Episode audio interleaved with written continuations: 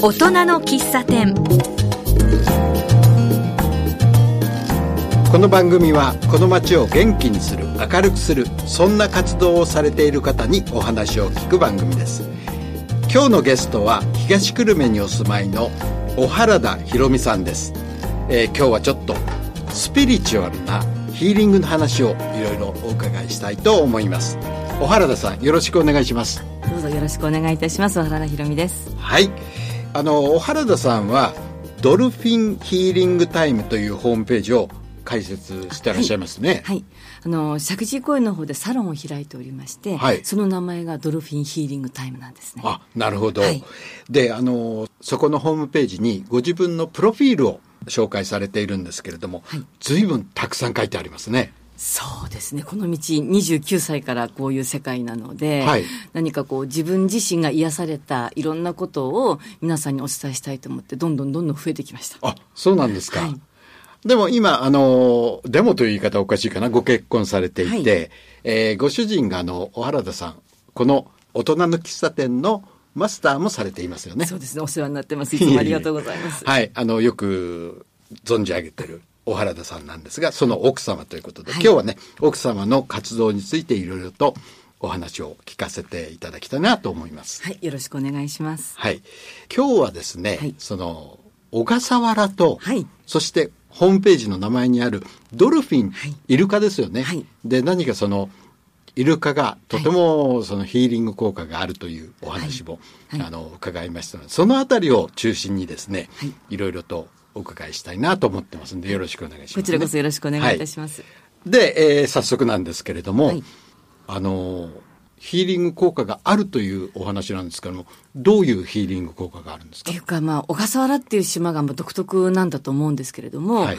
こう、行って帰ってくるだけでなんかみんな元気になっちゃうっていう例えば私があえて向こうで何か皆さんにヒーリングヒーリングの施術をするとか、はい。そういったことではないんです。もちろん体調を崩した方にあのヒーリングさせていただくことはあるんですが、はい。向こうで何かそういうセミナーをやるとか、はい。セッションをやるとかではないんですね、はい。なんかみんなでワイワイ遊んでるうちにどんどんどんどんみんなが元気になって、まあ、元気になるっていうか素に戻るというか本来に戻るみたいなそんなイメー。ジでしょうかね。一体その小笠原のどこがそういう効果をもたらすんでしょう例えばまず、まあ、今でしたら船で24時間はいかけていくんですね。その24時間かけていくっていうのは相当決意しないと皆さん行かないわけですよ。はいはい船酔いしたらどうしようとか、はい会社休めるだろうかとか。うんだからまずその小笠原に行くって決めることで何かまず一つ大きな変化っていうか。はい非日常だと思うんですよね。はいはいはいで、まあ、24時間船に乗って、その中では当然電波も通じないので、携帯もいじることができない。はいで、仲間でワイワイ喋るか、星空を見るか、海を眺めるか。なるほど、はいスマホだとか携帯だとかそれから解き放たれるってそういうわけですねことです。そういうことです。船の中は全然使えないです。でも現地では使える、使おう現地ではと思え使えるんですね、はい。ただ船の中では使えないので、その24時間が私はすごく大切かなと思うんですよね。へえなるほど、はいあのスマホやなんか24時間見ないとダメっていう人もいますよねいや、でも皆さん全然平気です。そこに行こうって決意した時点で、はい。何かそのまあそれが平気な人が決意するのかもしれない。っていうか、あの、船の中で通用すると思っていて知らなかったって、あ青くなる人もいますけれども、もう諦めというか、開き直りというか、逆にそれを楽しもうみたいな、ああなるほどね、そんなところがあるみたいですね。はい。でそういう小笠原に最初に小原さんが行こうと思ったのはいつぐらいの話なんですか、えっと、私が行き始めたのは2014年で、今年でちょうど5回目だったんですね。で、私はもっと前に、それこそ、まあ、結婚前に、オーストラリアで、えっと、一度イルカには会ってます。おう。あの日本では小笠原ってとこが一番イルカに会いやすいんですか？会いやすいのは、はいあの、三倉島の方が会いやすいそうです。あなるほどただ、あの、大勢の仲間で行くので、はい三倉島ってこうちっちゃい島なので、はいみんなが泊まるだけの宿がないんですね。そんなことがあって、大勢でワイワイやりながら、かつイルカに会えるって言ったら、まあ、小笠原が一番いいのかなって思います。あの最初にイルカに会った時って何か感じたものがあったんですか？えっと、一番最初に、まあ、ずいぶん前ですオーストラリアで会った時には、もうなんかね、見るだけで涙が出てきちゃって。え不思議なんですけど、別になん、ピコピコピコピコ、まあ、ピコンピコンというか、イルカがとジャンプしてるじゃないですか。あれを見るだけでなんか、わーっと涙が出てきて、はい。そして船にこう、並走するように、イルカがこう、ついてくるんですね。スピードに乗って、はい。波に乗って、はい。それを見てるだけでなんかこうワクワクしてくるっていうかすごい不思議な体験でした。何なんでしょうそれ。なんかそれが、はい。多分イルカの持つパワーなのかなって私は感じてるんですけどね。でもその時声は出してないんですよねイルカはね。そうですね。はい。ただあの古いあの船に乗っていて船底にずっと寝泊まりしていたので、はい。クジラの声は聞こえました。うん。でこうクジラのが歌うって言いますけども、はい。クジラの声は船底でいつも聞いてました。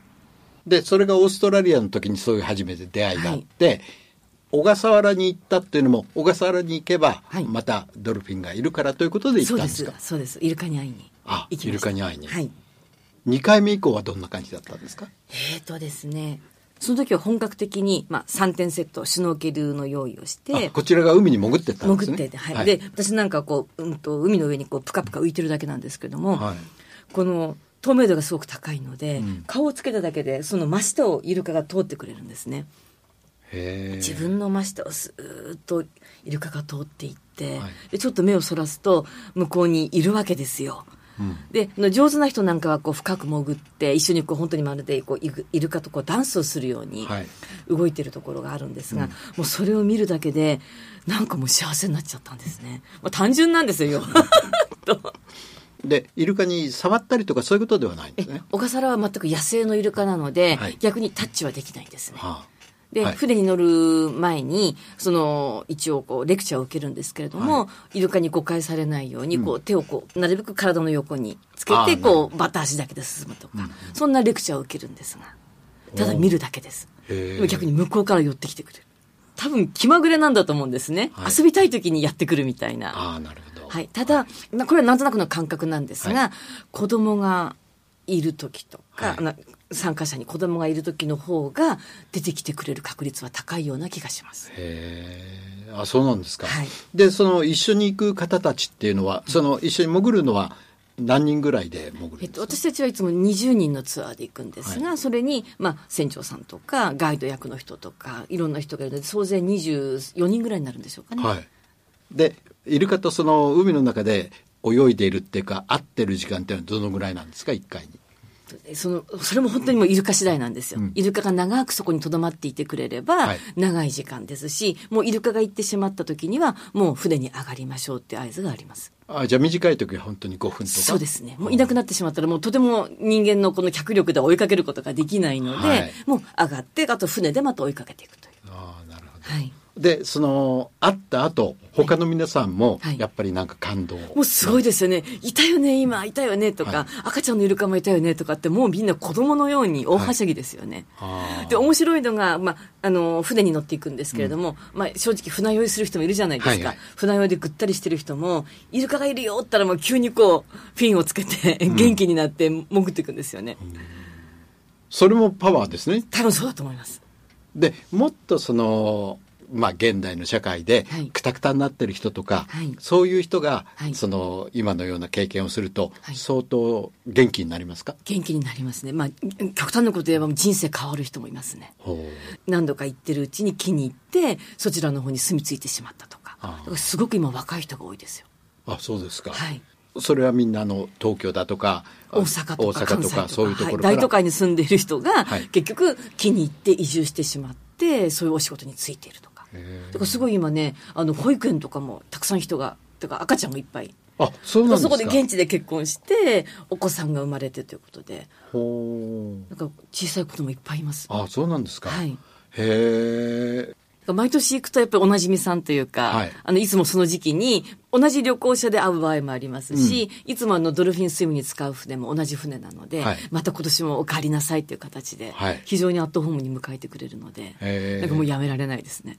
そういう方でその小笠原に来てはい。健康になったという方ってどんな方でした、えーとまあ、あのきちんとお仕事はしてらっしゃる方なんですけれどもなかなかこう自分を出せない、ん。ところだったのがもうなんか生き生きと動いてる方もいらっしゃいますし、実際例えば職場を辞める辞めないで悩んでいて、頑張って仕事を辞めました小笠原に行きましたで帰ってきたら全く生き方が変わってくるとか。へ本当に人生変わる。もちろん向こう向こうに行ってあの結婚しちゃった人もいますし。そこで出会って。出会って。へ本当面白いです。その海を見ているだけで、なんか一日幸せになれるっていうか何もしなくてもはい。平気な島。ほう。あと東京にいたらやっぱりあれをしなきゃこれをしなきゃって思うじゃないですか、は全くそういうことがないですね。特に私と主人でやっているツアーは、すまあ、ほぼ制約なしですねこの日だはみんなで小笠原のドルフィンツアーに行こうねって決めてますけれどもそれ以外はほぼフリーダムで。はで例えば私が今日中山峠っていうちょっと素敵な峠があるんですが、はい。そこに山登りに行くけど行く人って言ってみんなが行きたいって言ったらその人たちでみんなで行くし。あほうほう。カヤックのツアーに行くけど一緒に行く人いないって言ったら、わーっとみんな行って10人ぐらい集まっちゃったりとか。うん。結構行き当たりばったりですそうすると今のアクティビティではあのトレッキングというか山登りとか、はい。カヤックとか、はい。そういうこともできるってことできますですよねできます。はいえー。なかなかいいですね、はい。でもちろん空気がきれいってことですね。ですね。星がほん天の川がもう肉眼で見えるわけですよ。はい。それを小笠原丸の中でも見えるんですけど、多分天の川があんなに見れるところはないと思うんですよね。うん。私も北海道出身なので、結構ね山の方って綺麗なんですけれども、あそこまで子供の頃は見たことなかったです。あそうですか、はい。あのー行く手段がその船で24時間だけっていうのがもしかすると一番大きな要因のような気もしますね。そうですね。だからそこに覚悟して24時間乗るぞみたいな、ね。そうなんか気分がこう高まっていくっていうか、で高まって高まってって島影が見えてああ小笠原の父島だって。はい。で降りるわけですよ、はい。そしたら島の人がみんな総出で迎えに来てるわけですよ、うん。そうなってくるともうみんなもう顔はくしゃくしゃになりますよね 食べ物とかどういうのがありますか？えっと、食べ物はもちろんそのパッションフルーツとかそういう南国のフルーツ系もありますけれども、はい。お魚が美味しいと思いますね。ああ、お魚ね。あとまあ独特なのは、ね、島寿司って言って私はすごい大好きなんですけれども、はい。島で採れた白身のお魚をつけたお寿司ですね、はい。それはもう絶対行ったら食べてほしいなとうん思います、はい。えーということで、小笠原のね、魅力、そしてドルフィン、イルカの魅力に、はいどっぷりハマってる 小原田さんなんですが、もしかすると今、ずっと話に出たように、何かをこう、癒したいという、あの、過去のね、はい。えーご経験があったかもしれませんので、はい。そのあたりをですね、後半でちょっとお聞きしようかなと思うんですけれども、はい。わかりました。あの、ここで音楽をはい。一曲、あの、流したいと思います。何かリクエストはありますか？えっ、とですね「レモン林」という曲なんですが。はい。とこれはですね小笠原古謡って言って、まあ、小笠原に古いに民謡のよって書くんですけども、はい。その曲でたくさんの方がカバーしてる曲なんですね、はい。で小笠原丸の中でいつもかかってる曲で、はい。とっても素敵な曲なのでぜひはい、お願いします。はい。それではおかけしましょう。えー、おけいさんという方がはいそうです。いらっしゃるね。はい。おけいさんが歌ってらっしゃるレモン林という曲ですね。はい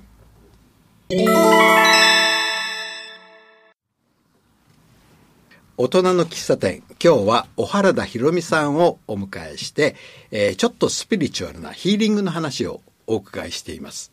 あの、前半で小笠原はい諸島ですかね、小笠原という島にはまったと。そこに行くと何かその気持ちがはい綺麗になると。そうですねはい。はいで、そこにはイルカがいて、はいそのイルカが持つ何かヒーリングの力もすごいものがあるとはいいうふうにおっしゃってましたけども、はい。あのー小笠原に初めて行ったのが2014年でしたそうです。2014年です。その時に何かあったんですか？そうなんですよ。その時はまだ小笠原丸が古い船で、はい。今は24時間ですが、25時間半かかった頃なんですね。で、25時半か、5時間半かけて島に着きました。そして次の日だったかな、ドルフィンスイムの船に乗りまして、もうイルカがいっぱいいて嬉しかったんですけれども、イルカと泳いだ後、楽しかったねって言って船に上がった瞬間、ずるっと滑って、はい。もう骨折しちゃったんですよ。えどこを骨折したんえーですか、とですね、右足の、えー、と指の小指と薬指の中足骨を2本骨折して、はい。あの松葉杖で実は小笠原診療所で松葉杖を借りて、はい。東京に帰ってきたんですね。ですからみんながもうついてその次の日にやっちゃったので私は松葉杖でずっと宿でお留守番をして、まあ、主人とか娘とかあと一緒にいた仲間はその後もドルフィンスイムに行ったり、はい。い、ろんなとこに行ってるわけですよ、はい。私はずっとお留守番だったんですよ。それでまあ悔しかったのもあるしもう一回小笠原に行きたいって言ってリベンジして2015年ですね。ああ、なるほど。はい。逆にその、そこで十分に楽しめなかったってことが、次に行くきっかけになったそうです。ね。だからもし、もしかしたら、あの時もすごいたくさんいっぱいイルカに会えたんですよ。はいだから、あの時の旅がすごく良かったら、満足して行かなかったかもしれないです。ああ、その次の年はね、はいもういいわ。まあ楽しかったけど、もう行かなくてもいいかって思ったかもしれない。で、そのまあ骨折した時に、小笠原村の診療所の方ですとか、海上保安庁の方ですとか、本当に皆さんすごく親切にしていただいて、はい。島の人ってあったかいなっていうのが、まあ一つ原動力でもありましあたよね。なるほど、はい。そちらのプラスもいろいろ感じたってことですね。はい。前半で、はい。そこに行かれる方いろいろと辛いことがあったりして、はい。でも小笠原に行くと心がその現れるというお話をされてましたけれども、はい。小原田さんご自身は何かそういう経験はあったんですか？えーとですねまあ、私はあのもともと札幌出身でずっと若い頃銀行員やってたんですけれども29の時に交通事故に遭いまして、はい。まあ、すすきのに近い繁華街だったんですけれども、はい。青信号で私は走っていてそこを赤信号で突っ込んできた男の子がいて。はいでもう車がまあひっくり返って廃車になりましたしよく生きてたねって言われるほどの事故だったんですよ。あそうですかででもあのもう車は廃車になりましたしガラスもすごく割れたんですが傷一つなかったんです、うんもう奇跡的だって言われたんですがただムチ打ちになってしまって、はい。このムチ打ちだけは何をやっても治らなかったんですよ、うん。でもう本当に辛くてあの雪国なので、はい。特に冬もう雪が降りそうな時って、まあ、気圧の変化だと思うんですがもう朝からもう首が重くなって、はい。もう銀行に出勤するのも辛くて大好きな銀行勤めだったんですがもうやめなくちゃいけないかなぐらい悩んでたんですが、そこで、まあ、見えない世界というか気候で、はい。本当に一発で治っちゃったんですね。それが出会いなんですよ。はい。でこんな自分はすごく辛かったのにこんな簡単に治ってしまうんだって、これ面白いなと思ってあの気候を勉強し始めたのが、まあ、そもそものきっかけですね。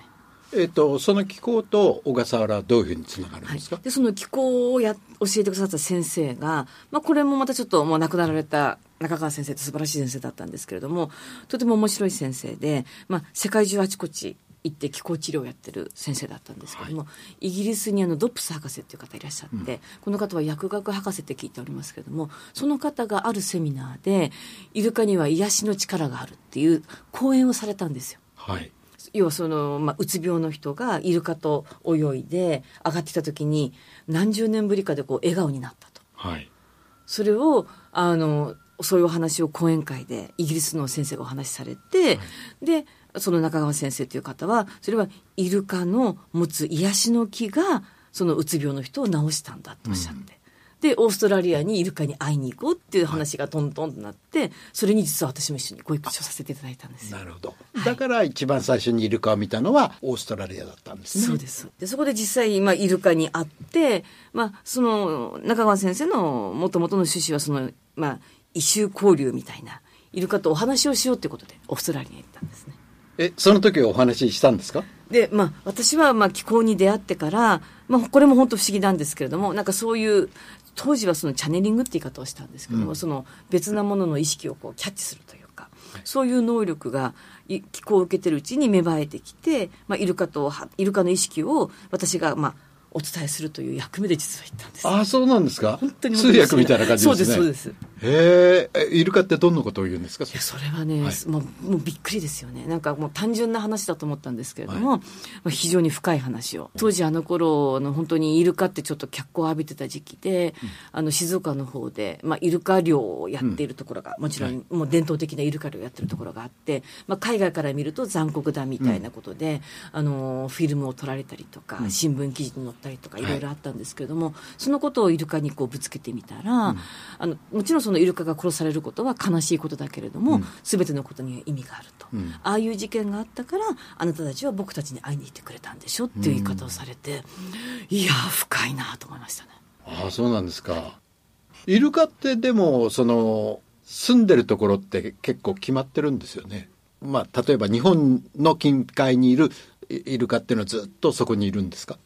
どうなんでしょうね。ただ、あの、小笠原では2種類のイルカがいて、い。南半島イルカっていうのと、えっと、橋長イルカっていう2種類があって、南半島の方は非常にフレンドリーで、はい。割と一緒に遊んでくれるイルカで、うん。橋長っていうのはこう、ぴょんぴょんジャンプをはいはいはい。見せてくれて、はい。で、スーッと行っちゃうみたいな。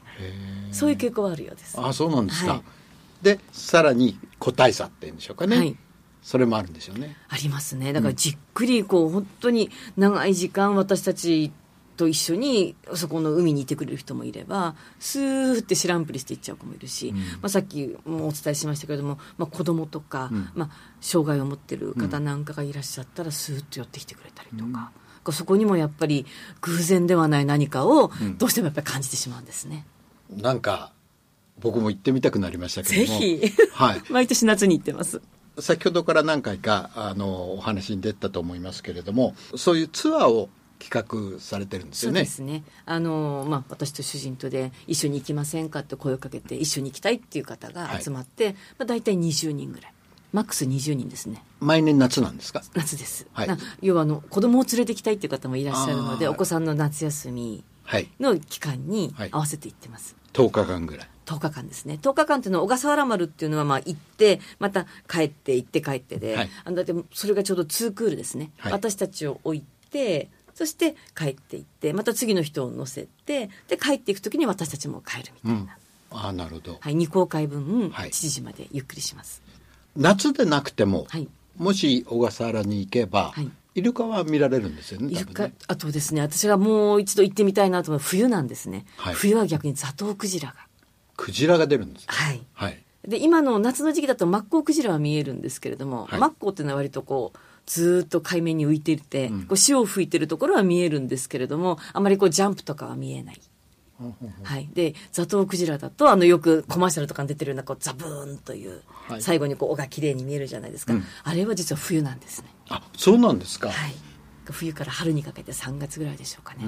一度冬の小笠原も行ってみたいなと思いつつ、はいうんい、いつも行くのは夏になってますけども。うん、やっぱりこちら側のね生活のパターンで休みが長く取れるのはね夏になっちゃいますからね、それもありますし、やっぱりイルカと泳ぎたいっていう方が、はいクジラの場合一緒に泳ぐってことはできなくて、はいこう見るだけじゃないですか。うんまあやっぱり海に入って、こうイルカとうん見たいっていうのが、私の中でやっぱり大きいでしょうね。ああ、はいなる。ほどねそうですね。はい。はい、えっ、と今はあのツアーの話なんですけれどもそれ以外に、えっとヒーリングサロンも、はい。あの開かれてるんですよね、はい。それはどこでやってるんでしたっけ？で石神井公園です。それはどんなところなんですか？まあ、基本的に、まあ、私が一番皆さんにお伝えしているのは一家に一人ヒーラーをということなんですけれども、はい。まあ、日本では昔から手当て法とか言って、はい。例えば痛いの痛いの飛んでけっておはい。母さんに言われたらなんか元気になっちゃったりとか、はい。あのお腹が痛い時にぐっと手を当てる、まあ、はい。手当て法ってありますよね、はい。それと同じように、まあ、あの手から、まあ、エネルギーというか気を発してヒーリングすることができるんですね、ですからそのヒーリングということ形でヒーリングサロンをやっていますが、まあ、お体の不調でもちろんいらっしゃる方もおられるんですけどもちょっと悩んでいるとか、うんうん。だったらカウンセリングもメニューにありますしまあこの先自分はどう言ってったらいいんだろうってことで私実はあのインド先生術が得意でそれを見にいらっしゃる方もいらっしゃいます。はいあの今後は何かあのやる予定はありますか？えっ、と、実は主人と一緒に月に一度、月一カフェという形で、このサロンを午後開放してるんですね。はいまあ、あの、コーヒー代200円いただくんですけれども、それ基本的には第3土曜日の午後1時から6時にやっているんですが、たまたま10月は第4土曜日になります。はい第4土曜日に、えっと、1時から6時まで。はい。あの私も主人もいますのでそこでそれこそイルカの話でも癒しの話でも、うん。全然全く違う話でも。いいんですね。はい何でも大丈夫です、はい。あともう一つちょっと面白い宿陽鏡をもとにした体占いっていううん。占いもやっていまして、はい。その体占いの鑑定士というはい、あの肩書きも持ってましてそれのイベントが10月の21日かな。それは白金高輪の方で体占い体学フェスタということで鑑定士仲間であのちょっと占いのイベントをやります。体を占うってどういうことえっと、体占いって、体を占うんではなくて、あ体を占うもともとあの宿陽教って言って27の宿に分かれているんですが、宿っていうのは宿って書くんはい、そうです。はいだから生年月日で。はいで、それだと難しい漢字がいっぱい出てくるんですよ。はい中国から来てるものなので、なかなか漢字が覚えられないので、はい。その宿をまあ体に直して、例えば私だったら、あの、実はすねという部部位になるんですけれども、体占いで私はすねの人なんですよ。おで、すねの人ってどういう特徴なのっていうことから、例えば、うちの主人は左脇の人なんですね。そうすると、すねの人と左脇の人の人間関係はどんな感じなの？そんな面白い占いです。だからはいそんなイベントが10月の21日にあります。そうですか。はいえーそういうことも全部含めてね、何かあの、そういうスピリチュアルなね、はいお話をしたり、体験をしたいときには、ドルフィンヒーリングタイム、えーこちらに行けばいいんですえね。ぜひぜひお気軽に。はい。はい。わかりました。はい。えー今日はいろいろとね、あの、スピリチュアルなお話をありがとうございました。こちらこそありがとうございました。